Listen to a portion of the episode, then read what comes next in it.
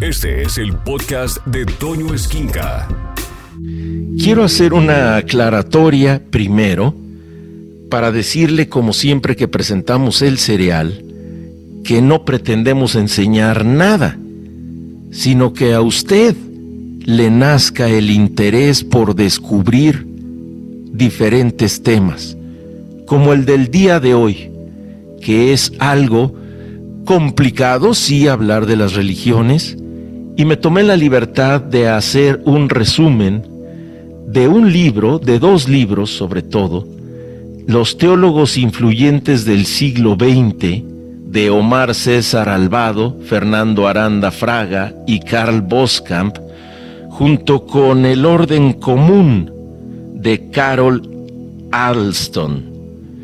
Y ellos tocan la teología y la religión de una forma en la que se me hace muy práctico, pero sobre todo el interés que debe de haber por otros mundos y otros conceptos y entender la religión sin fanatismo, que es lo que ha desvirtuado las prácticas de cada una de ellas.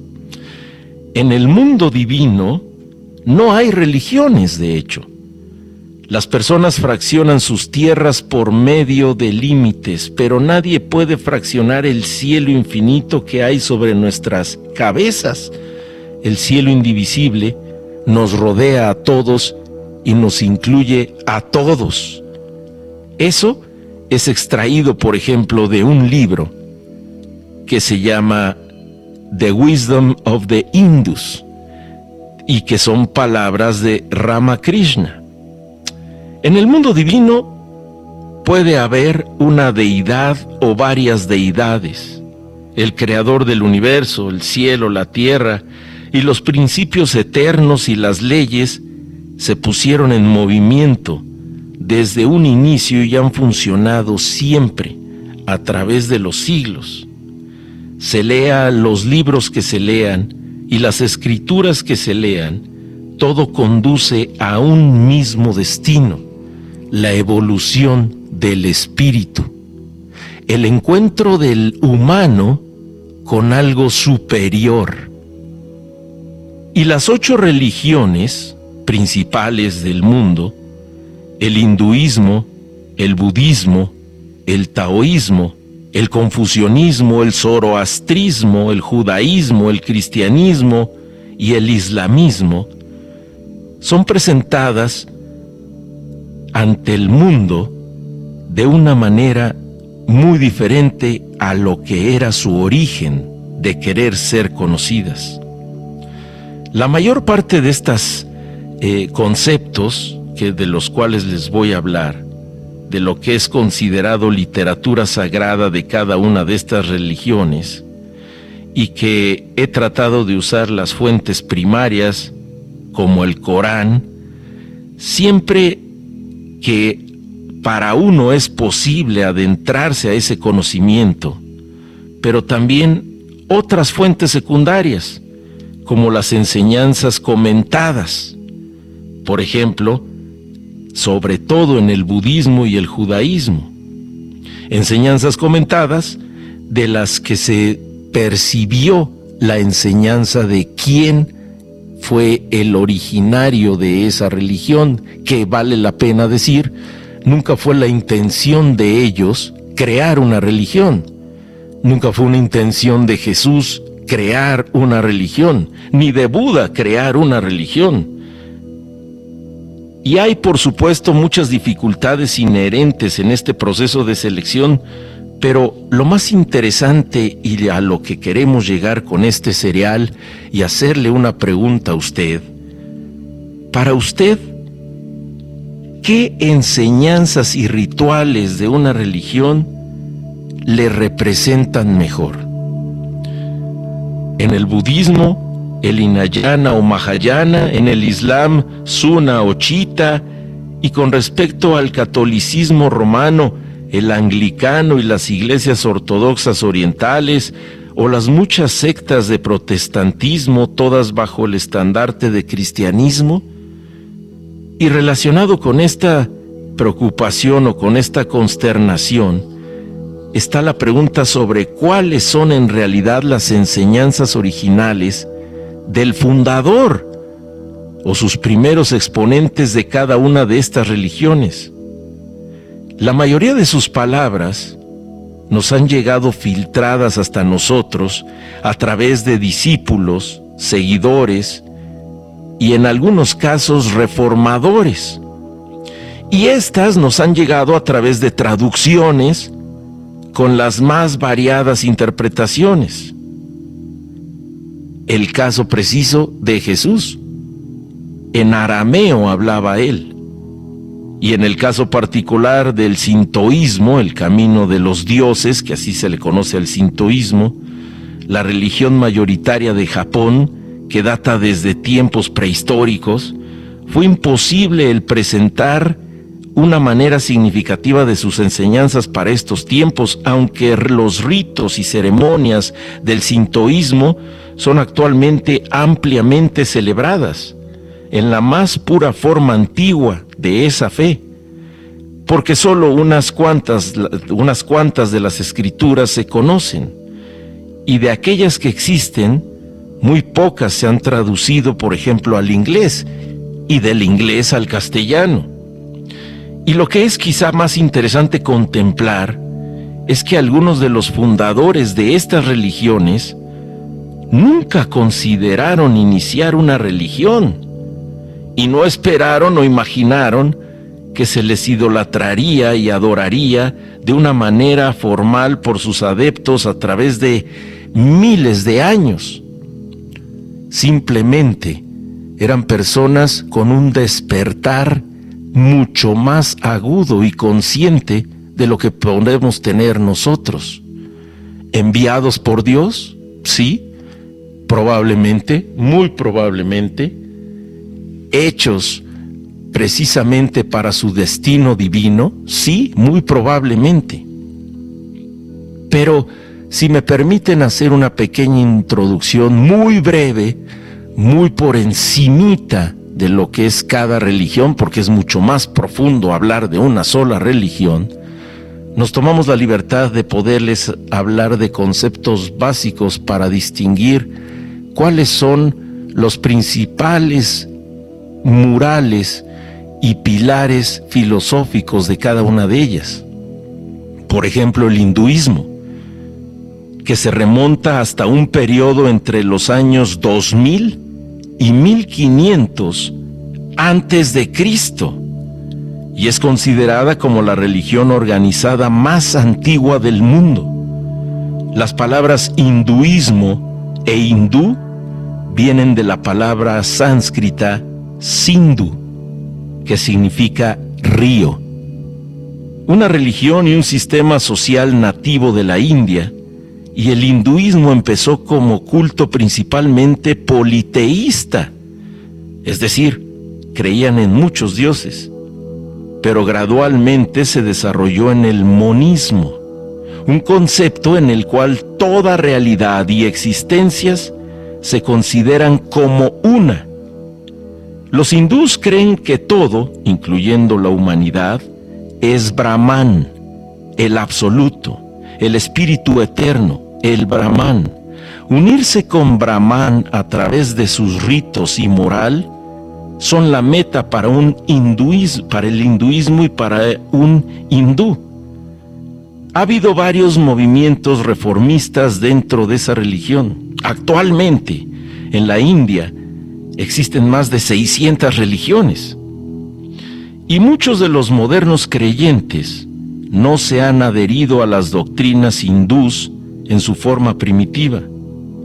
Las escrituras más importantes, los signos del Rig Veda, datan de aproximadamente 1500 a 1000 años antes de Cristo, derivándose de una larga tradición oral de ahí mantras y todos los mantras. El culto a la naturaleza se refleja principalmente en estos himnos.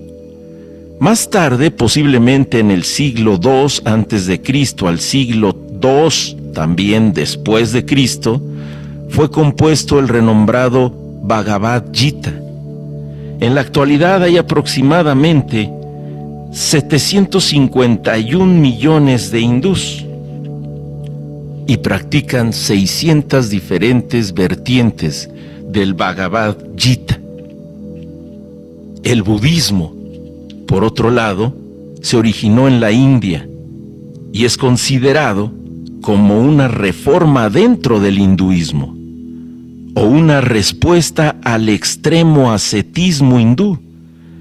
El número de adeptos budistas en el mundo aproximadamente hoy en día es de dos millones, pero tan solo cerca de medio millón viven en la India actualmente. Se ha difundido a través del Oriente a diferentes países y Gautama, el fundador del budismo, vivió entre el siglo VI y los inicios del siglo V antes de Cristo. Su año de nacimiento comúnmente conocido es el 567, 567 antes de Cristo, y el año de su muerte, el 483 antes de Cristo. Él pertenecía al clan de Shakya y por eso a menudo es llamado Sakyamuni. Cuando tenía 29 años, rechazó su vida de riqueza y abundancia mundana abandonando su casa y su familia, y partió como un vagabundo sin hogar en busca de la paz y la verdad. Más tarde fue llamado el Buda, que significa el iluminado, de ahí el budismo, los iluminados. Enseñó que el desprenderse del deseo era la fuente de la salvación y abogó por una vida de moderación para seguir el noble sendero óctuple, que es la base del budismo. La apariencia correcta, las aspiraciones correctas, el discurso correcto, la conducta correcta, la vida correcta, el esfuerzo correcto, la atención correcta y la concentración correcta. Se cree que la práctica de este camino puede llevar a la total iluminación por medio de este sendero óctuple. E iluminación quiere decir budismo. En sus primeras fases el budismo no podría ser llamado una religión, pero sí una filosofía y un sistema moral. Con el paso del tiempo se contaron muchas historias milagrosas sobre la vida de Buda, y fue deidificado y el budismo fue clasificado como una religión. Hay muchas sectas del budismo y dos divisiones mayores, el Mahayana y el Hinayana. Mahayana quiere decir el gran vehículo. Es el budismo del noroeste de Asia, que corresponde a China, a Japón, a Corea, al Tíbet y a Mongolia y se mantiene una cierta actitud para la salvación por medio de la fe y los trabajos buenos. Aquí, la vida monástica es el camino para difundir el budismo a las leyes del hombre. Con el Mahayana se agregaron muchos mitos y elementos sobrenaturales de budismo.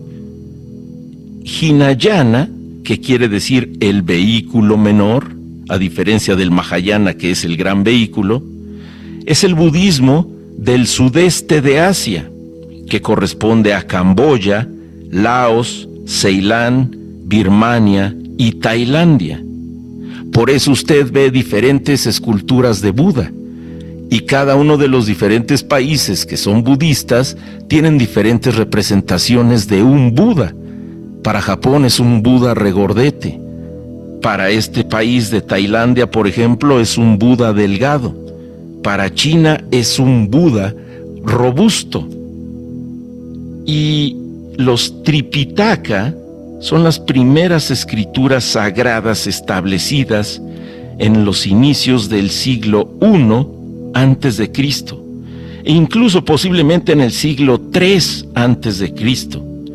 Y una sección de este trabajo es el Satapinka, el cual expone las enseñanzas de Buda. La otra religión que tiene que ver también con la misma zona geográfica o muy cercana es el taoísmo. El taoísmo es una de las tres mayores religiones de China. Las otras dos, el confucianismo del cual les hablaré y el budismo del que les acabo de decir, junto con el taoísmo, son las que hacen de China su práctica de fe. Y la literatura principal en el taoísmo es el Tao Te Ching o Tao Te King, tradicionalmente atribuido al filósofo Lao Tse. Es un contemporáneo de Confucio, con mayor edad.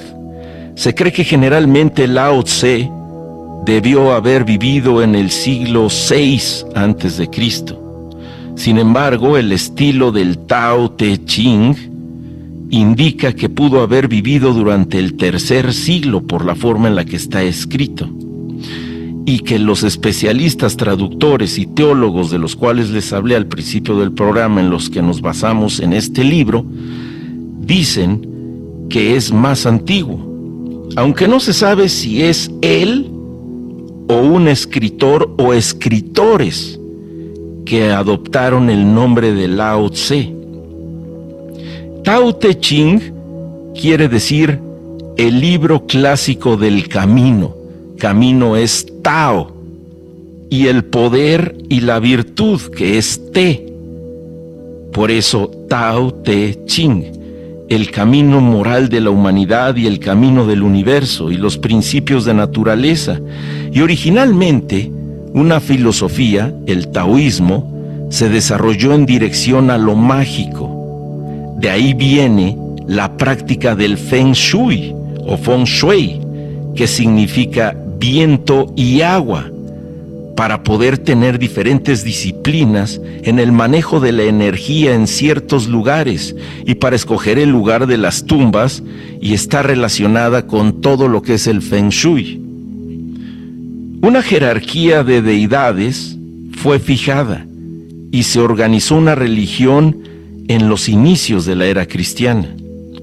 El taoísmo, como una religión organizada, ya no existía en la China continental cuando surgió Taiwán, ya que sus sacerdotes fueron obligados a retornar a la vida laica, es decir, sin religión.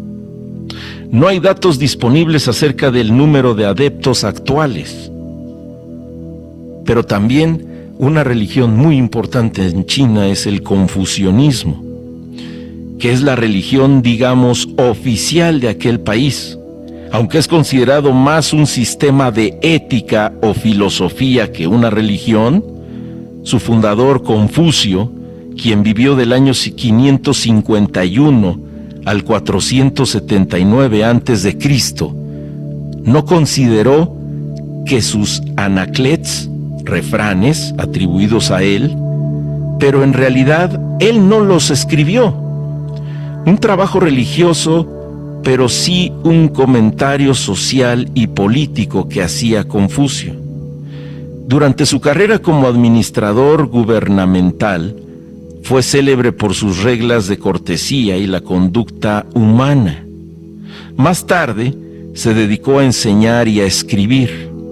Aunque tenía creencias sobre asuntos espirituales, Confucio no fue principalmente un líder religioso, nunca lo fue, aunque ahora sea una religión. Su principal preocupación fue cómo organizar y reformar a la sociedad en armonía con principios éticos con el tiempo fue venerado como un dios debido a su vida y a sus obras. Y la religión llamada confucianismo se comenzó a desarrollar después de su muerte. Igual que ha pasado con los diferentes, podríamos decir entre comillas, fundadores de cada religión que no tenían pensado hacer una religión. Y el número de seguidores del confucianismo en la actualidad se estima en 650 millones. Como les dije en la primera parte, esto no tiene por objetivo enseñar nada, sino despertarle curiosidad a usted para que pueda tener una investigación de los diversos temas que tocamos en el serial y que después vaya descubriendo por sus propios medios lo que le llame la atención o le despierte el interés. Este de las religiones, las ocho principales religiones del mundo, estamos haciendo un breve resumen, como les dije en la parte 1, si usted me está escuchando en Spotify o a través de Alfa, la parte 1, donde hablaba de las tres principales religiones de Oriente, y que era el confucianismo, el hinduismo, pero también el taoísmo y el budismo, por supuesto el hinduismo.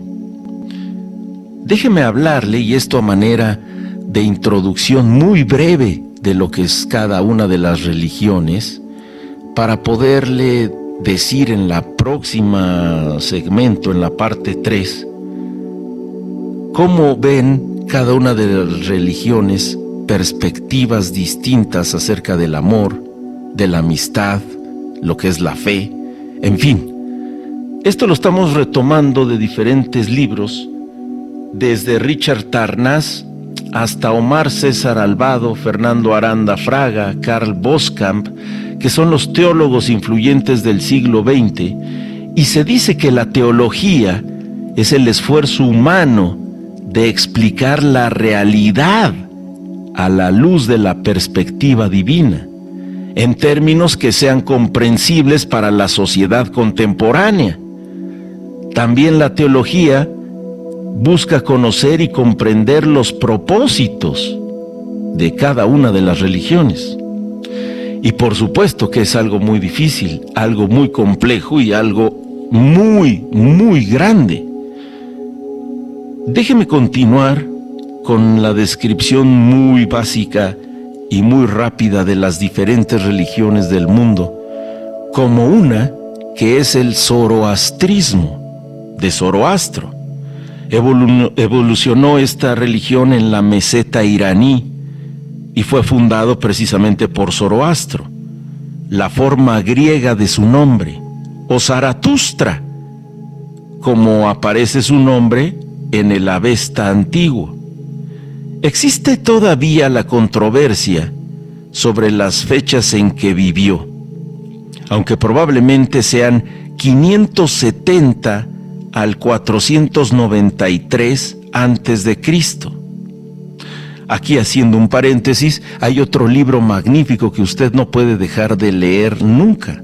Así habló Zaratustra, de Nietzsche, un filósofo que también trataba de interpretar en toda la escuela filosófica alemana lo que era la divinidad y lo que estamos haciendo nosotros en el mundo y es un libro fantástico, pero retomando lo de Zoroastro o Zaratustra, tuvo sus primeras visiones a los 30 años de edad. Después se esforzó por reformar la antigua religión persa de su tiempo. En la mitad de su vida fundó templos por toda su tierra, caracterizado por una tendencia sustancial hacia el monoteísmo y por un dualismo cósmico y moral de responsabilidad humana. Fue quizá la primera religión que hablaba de lo bueno y lo malo, y también por el concepto de un juicio final. El zoroastrismo influyó profundamente en el judaísmo, en el cristianismo y en el islamismo. Las escrituras originales de la religión están contenidas en el Avesta, así se llama ese libro. Existe la posibilidad de que el propio Zoroastro haya compuesto el Gatás, el cual comprende la parte central del Yasna, una de las cinco primeras secciones del libro sagrado Avesta. Debido al hecho de que están escritas en Avestán arcaico, es muy difícil su traducción. Y todavía los estudiosos tratan de averiguar con exactitud qué quería decir Zoroastro. Irónicamente, en vista de su perspectiva monoteísta, Zoroastro llegó a ser considerado un dios y fue como el culto al Zoroastro evolucionó y muchos mitos e historias milagrosas que se relacionaban con su nacimiento y su vida fueron creadas. La religión también fue transformada a través de influencias politeístas y de cierta tendencia esotérica o mágicas. Hay un remanente de aproximadamente 20.000 zoroástricos en Irán, otros llamados parsis. Salieron en los siglos 7 y 8 hacia la India, donde en la actualidad hay todavía aproximadamente 320.000 adeptos, principalmente en Bombay. El judaísmo es conocido como la religión de los hebreos y en sus inicios, con una influencia sumerio-babilónica y una herencia semítica del amimismo y las creencias politeístas, pues si usted ve la historia del judaísmo, comenzó siendo politeísta. El monoteísmo evolucionó lentamente. En su larga historia de desarrollo anterior a 1200 años antes de Cristo, el judaísmo fue adaptado, así como grandemente influenciado por muchas otras fes, como el zoroastrismo. Y por supuesto, por toda la escuela de los cielos que tenían los egipcios. El judaísmo da énfasis a la necesidad de guardar la ley, la justicia, la misericordia de Dios y como primera importancia el amor hacia Dios y a la humanidad. Entre su literatura sagrada ha dado al mundo el Antiguo Testamento, el cual incluye la Torah, considerado como los cinco libros de Moisés. El gran legado de la tradición ética de los profetas y el Talmud, que fue completado a finales del siglo V antes de Cristo y es una colección de antiguas escrituras rabínicas. El judaísmo moderno incluye al ortodoxo, el conservador, el reformador y los movimientos de reconstruccionismo, y juntos su número de miembros actualmente asciende a casi 42 millones 850 mil en el mundo. Luego vendría el cristianismo. Y como lo revelan los rollos del mar muerto, por parte de los esenios de lo que ya les hemos hablado en otros cereales, que es esta parte del judaísmo que se estableció a orillas del mar muerto y que fueron los entrenadores de Jesús en la etapa que desde niño hasta los 33 años estuvo preparándose en un crecimiento espiritual, el origen de los conceptos cristianos estaban asociados con la tradición esenia judía. Los esenios practicaban desde entonces el bautismo y el ascetismo y creían en la inmortalidad del alma y en el universo como el escenario de un duelo entre las fuerzas de la luz y la oscuridad San Juan Bautista, María, Madre de Jesús, así como Jesús, estaban relacionados con los esenios. Jesús, como usted lo sabe y todos lo sabemos, era judío y estaba inculcado con la ley judía, su cultura y tradición. En su ministerio Jesús enfatizó la importancia de un estilo de vida ético, basado en el amor, como cumplimiento de la ley, el servicio a los demás y sobre todo el perdón. Jesús y sus discípulos se apartaron de una interpretación estrecha de la ley judía y predicaron el idealismo moral de los grandes profetas. Las cartas de Pablo a los Gálatas son consideradas por los estudiosos como el primer libro del Nuevo Testamento en ser escrito y probablemente en el año 49 después de Cristo, cuando lo escribió Pablo. Por el año 400 después de Cristo, las escrituras del Nuevo Testamento fueron autorizadas como preceptos. Y durante los tiempos del Imperio Romano, el cristianismo se desarrolló como un movimiento religioso. A lo largo de la historia de la Iglesia católica cristiana, ha habido cismas y se han establecido muchas diferentes vertientes y ha recibido diversas denominaciones. Los misioneros han viajado hacia los lugares más lejanos de la tierra para revelar el mensaje de Cristo.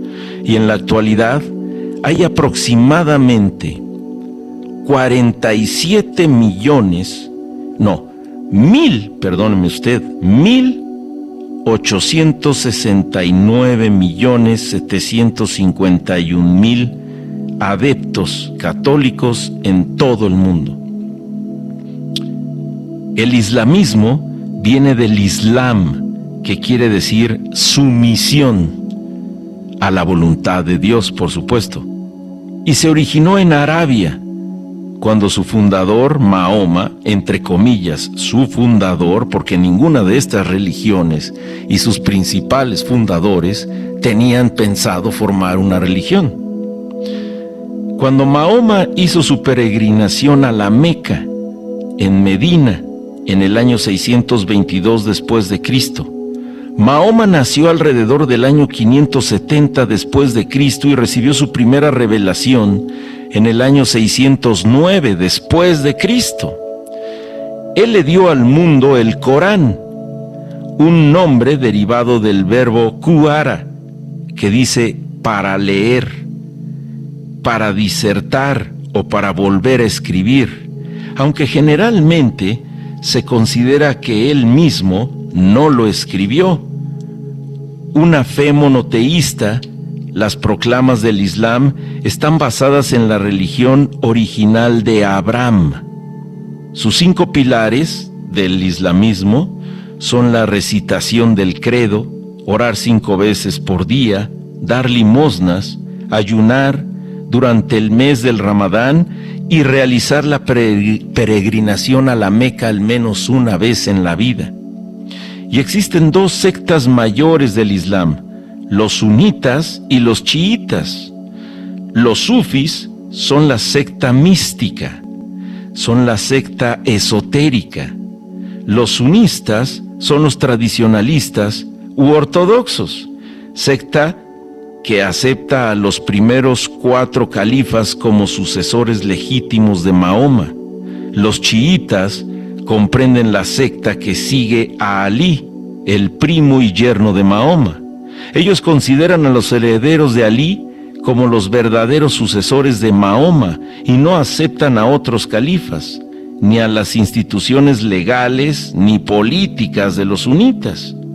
Y por eso, ha habido tantos conflictos en esa zona. Originalmente considerada una orden ascética, la secta de los sufis data del siglo VIII después de Cristo, y su mayor interés fue la unión con Dios en la vida presente en lugar de realizarla después de la muerte. Usted debe de haber visto a sufistas y a muchas otras vertientes de los sufistas que son los derviches que giran y bailan para estar en comunión con Dios. La práctica de sus miembros prescribía periodos de meditación y en el Islam en la actualidad hay aproximadamente mil millones, 14 millones, 375 mil creyentes a lo largo del mundo. El día de hoy hablando de las ocho principales religiones del mundo en donde hicimos una breve, en los pasados dos capítulos, una breve introducción de lo que es cada religión y una historia muy, muy básica, porque es todo un mundo hablar de la teología y poderles platicar acerca de todo lo que son los puntos de vista para cada una de las religiones de diferentes conceptos. Yo le agradeceré mucho que si usted me está escuchando en Alfa o me está escuchando en Spotify, me hagan un comentario en mi Twitter o en mi Instagram. En mi Twitter me siguen como A Esquinca y en Instagram como A-Esquinca. Les agradeceré infinito para poder saber yo qué temas son los que le gustan o qué temas son definitivamente intocables como puede llegar a ser la religión. Que si me permite continuar con el tema de hoy, que es los conceptos de la vida vistos desde diferentes ópticas, las principales ocho ópticas del mundo o de las principales ocho religiones del mundo. Y hablemos, por ejemplo, de un concepto que es la fe. ¿Qué es la fe para el hinduismo? Que dice en una de sus escrituras, y se puede obtener el resumen de decirle a usted lo que piensa el hinduismo de la fe. Aquel que tiene fe lo tiene todo, y al que le falta la fe, le falta todo. Así como una lámpara no arde sin aceite, así también el hombre no puede vivir sin Dios. Para el budismo significa que la fe es la mayor riqueza que pueda tener el hombre y es a través de la fe que la inundación es cruzada. En la larga jornada de la vida humana, la fe es el mejor de los compañeros y la fe es el mejor refresco para el camino y el premio más grande al final. La fe es la que sostiene la iluminación. El taoísmo piensa que la fe dice que va ligada a la rectitud. Cuando la rectitud está perdida, entonces comienza a haber ritos. Los ritos son sólo la cáscara de la fe y la lealtad, pero los ritos son el principio del desorden. Para el confucianismo, dice, si las personas no tienen fe, yo no sé qué es lo bueno para ellos.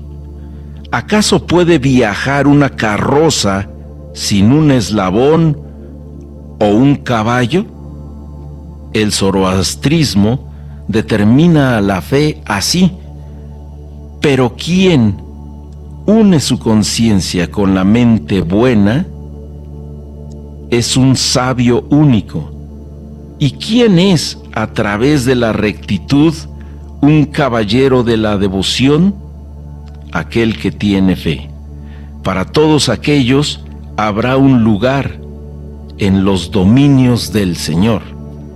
Para el judaísmo, por ejemplo, que cita muy precisamente en el Antiguo Testamento algo referente a la fe. He aquí, aquel que no tenga rectitud en su alma, fracasará, pero el virtuoso siempre vivirá y decidirá por su fe. Para el cristianismo en el Evangelio se revela la rectitud de Dios a través de la fe por la fe. Cuando se escribe, aquel que a través de la fe es virtuoso, vivirá.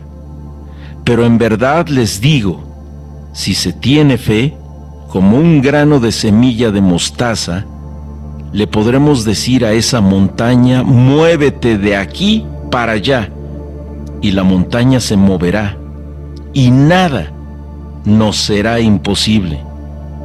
En el Islam, el concepto de fe dice, Ciertamente aquellos que creen, quienes creen en Dios y en el último día y trabajan con rectitud, les espera su paga con su Señor, y ningún miedo podrá haber en ellos, ni tampoco tristeza. Eso se llama fe. ¿Y qué es la confianza? Porque para el hinduismo, en uno de sus principales eh, libros, el Bhagavad Gita, dice que ningún enemigo puede superar al creyente. El creyente confía en Brahman, en Dios, sabiendo que Dios lo guiará a través de todos los problemas. El budismo dice acerca de la confianza, la mente de fe es una mente profunda, una mente incondicional, un contacto con el corazón que late a un ritmo que otros no entenderían. Aquel que tiene confianza puede atravesar un valle inundado de guerreros con flechas y ni una sola le tocará. El taoísmo, quien se ama a sí mismo tanto como ama al mundo, se le puede confiar el mundo. El confucionismo decía acerca de la confianza que si usted es sincero, en usted se confiará. Y en la última parte del serial que tiene como fin el hablar de, una manera muy somera, muy ligera, muy por encimita de las principales ocho religiones del mundo, eh, para demostrar o saber que todas hablan de lo mismo.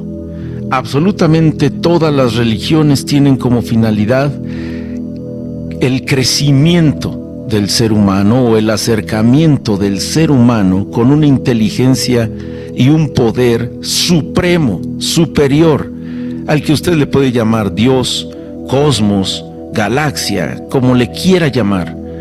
Sin embargo, es muy interesante saber cómo y cada una de las religiones que empezaron a predicarse, a fundarse, a establecer un nuevo pensamiento filosófico, porque de alguna forma todas las religiones empezaron siendo una filosofía, terminaron como religiones y no con la intención de ninguno de sus fundadores, como se los decía al principio de esta serie, que está tocando las ocho principales religiones del mundo. Y es interesante ver cómo las diversas religiones tienen conceptos muy parecidos acerca de diferentes cuestiones en el mundo o diferentes tópicos. Hay una regla dorada en todas las religiones y es el respeto universal. Y esta regla dorada que el hinduismo, por ejemplo, dice lo siguiente, no hagas a otros lo que sería desagradable para ti mismo, el budismo, si uno desea seguir las enseñanzas de Buda, no debe ser egoísta o terco, pero debe abrigar sentimientos de buenos deseos hacia todos por igual, y debe respetar a aquellos que son dignos de respeto, debe de servir a aquellos que son dignos de servicio, y debe tratar a todos los demás con la misma bondad. El taoísmo, quien, quien gobernará respetará a los gobernados, no más de lo que se respeta a sí mismo. Si ama a su propia persona lo bastante para permitirle descansar en su verdad original, gobernará a los demás sin herirlos. La, el confucianismo dice, lo que usted no quiera hacerse a sí mismo, no se lo haga a los demás. El zoroastrismo dice, esa naturaleza solo es buena si no hace a los demás lo que no es bueno para sí mismo. El judaísmo, no tomarás venganza o guardarás algún rencor contra los hijos de tu propio pueblo, pero amarás a tu prójimo como a ti mismo. Cuando un forastero viva temporalmente en tu tierra, no le harás mal. El forastero que viva temporalmente será para ti como uno entre ustedes y lo amarás como a ti mismo. En el cristianismo, así que cualquier cosa que desees que los hombres hicieran por ti, así hazlo por ellos. Para esto es la ley y los profetas. No deberle nada a los demás excepto el amarse entre sí porque quien ama a su prójimo ha cumplido la ley. Amarás a tu prójimo como a ti mismo. Refiriéndose a la antigua escritura, Jesús, que venía en el Antiguo Testamento, en los libros de Abraham, en el judaísmo. El amor no le hace ningún mal al prójimo, por lo tanto el amor es Él cumpliendo de la ley. Y el Islam, no hagas mal y a vosotros no se le hará ningún mal. Si se dan cuenta, todas y cada una de las religiones hablan de esta regla dorada en diferentes palabras, pero con el mismo concepto de fondo. como también podríamos analizar un tema que sería un conflicto. Cuando alguien tiene un conflicto y cuando alguien cree en la familia, y que es muy interesante ver el concepto de familia en las diferentes religiones, pues tomemos en cuenta que le guste o no, la familia es la base de cualquier sociedad y una familia es la célula de cualquier cuerpo sano, de un país sano. Cuando esas células empiezan a descomponerse, el cuerpo empieza a descomponerse y a desmoronarse. Para el hinduismo, aquel que nos alimenta es nuestro Padre. Quien nos ayuda es nuestro hermano. Quien pone su confianza en nosotros es nuestro amigo.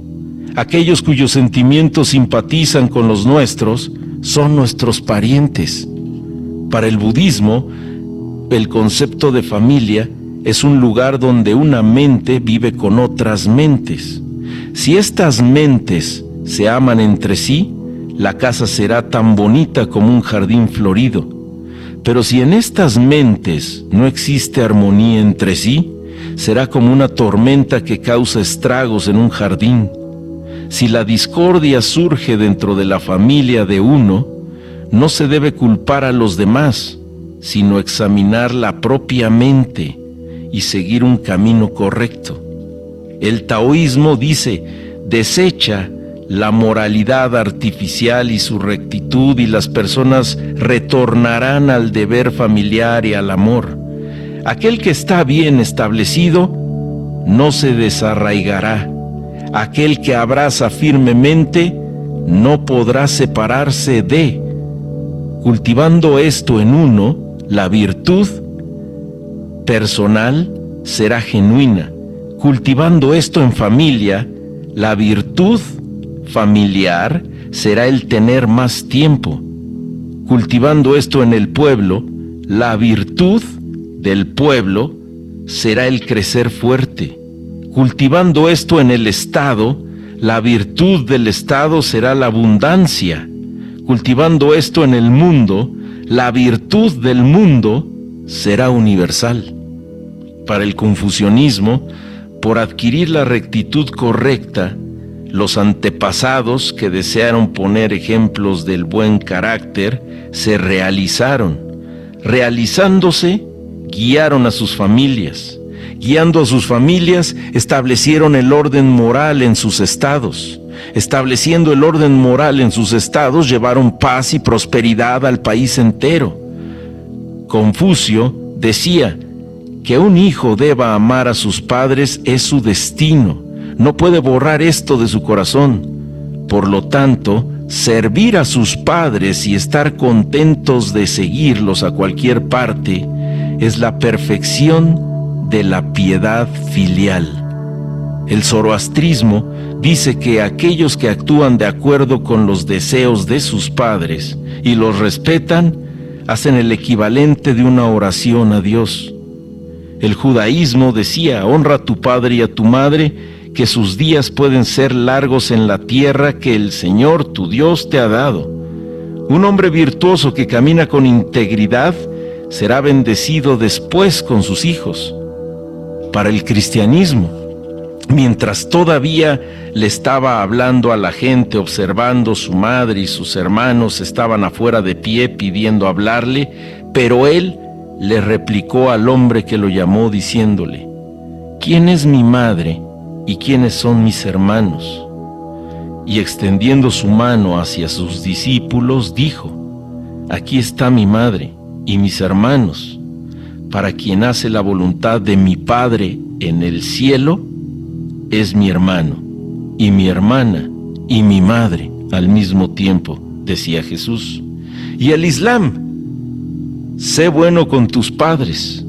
Si uno o ambos logran llegar a la vejez contigo, no digas vergüenza, ni los reprendas.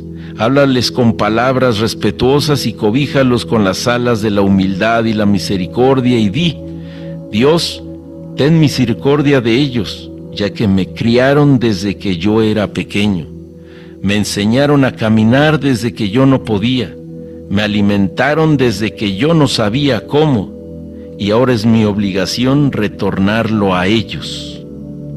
Y por último, un concepto del que hablan absolutamente todas las religiones y quizá todas estén fundamentadas en ello, que es simplemente la veracidad, pero la felicidad también y el amor.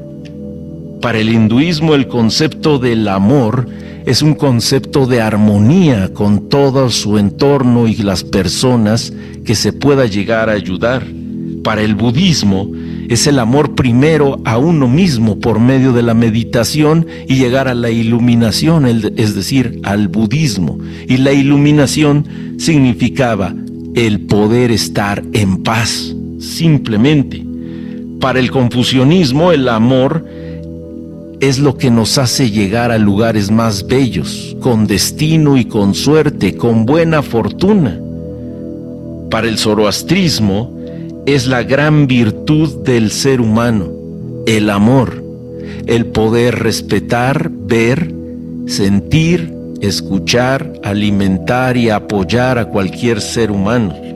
Para el cristianismo, es precisamente la base y el eje de todo lo que enseñaba Jesús, porque el amor, sabía Jesús, que es tan poderoso como la fe más grande que se pueda tener en un templo para cualquier Dios que se le alabe.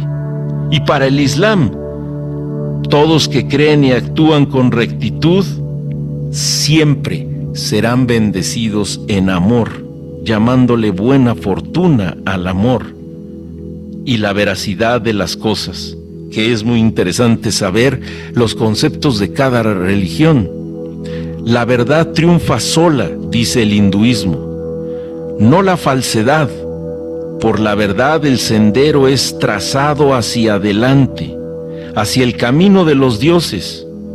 La verdad es el asiento de la inmortalidad. Por lo tanto, quien camina bajo los votos de la verdad y se consagra a la unión con la verdad, ya tiene un lugar para siempre en el cosmos constante. Para el budismo, si eres consciente en tu discurso y acción, si te guías por la sabiduría, si tu mente es tan resistente como una montaña, entonces estarás progresando firmemente en el camino hacia la verdad. Para el taoísmo dice que las costumbres del cielo son sinceras. Si uno es verdadero y sincero en sus propios actos, uno logrará la santidad genuina. Para, Confucio, la sinceridad es el camino del cielo. Quien posee la sinceridad es quien sin esfuerzo encuentra lo que es correcto y comprende sin el ejercicio del pensamiento. Es el sabio que natural y fácilmente comprende el camino correcto y quien obtiene la sinceridad es aquel que escoge lo que es bueno y firmemente lo retiene con rapidez. Para el judaísmo dice, bendecido es el hombre a quien Dios no le reprocha perversidad y en cuyo espíritu no hay ningún engaño, solo la verdad. Porque los sabios tienen labios verdaderos que soportan por siempre, y soportar por siempre es soportar con la verdad. Para el cristianismo, dice, no dejemos el amor en palabras o discursos, sino en actos y en la verdad.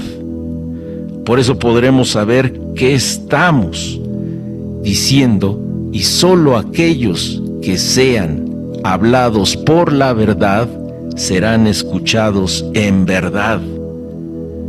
Y así, las diferentes cuestiones y conceptos que tienen que ver con las ocho religiones del mundo, que son muy parecidas, muy iguales y con la misma meta. El crecimiento espiritual y el acercamiento del ser humano a una inteligencia suprema. Por eso, ojalá que usted, hablando de verdad, encuentre la suya propia y que tenga una búsqueda en este mundo que ofrece mucho más y en el que hay definitivamente algo más grande que espera que usted le contacte, que encuentren entonces la verdad e infinitas gracias por escuchar. Escucha a Toño Esquinca todos los días de 6 a 1 de la tarde en Alfa, donde todo nace.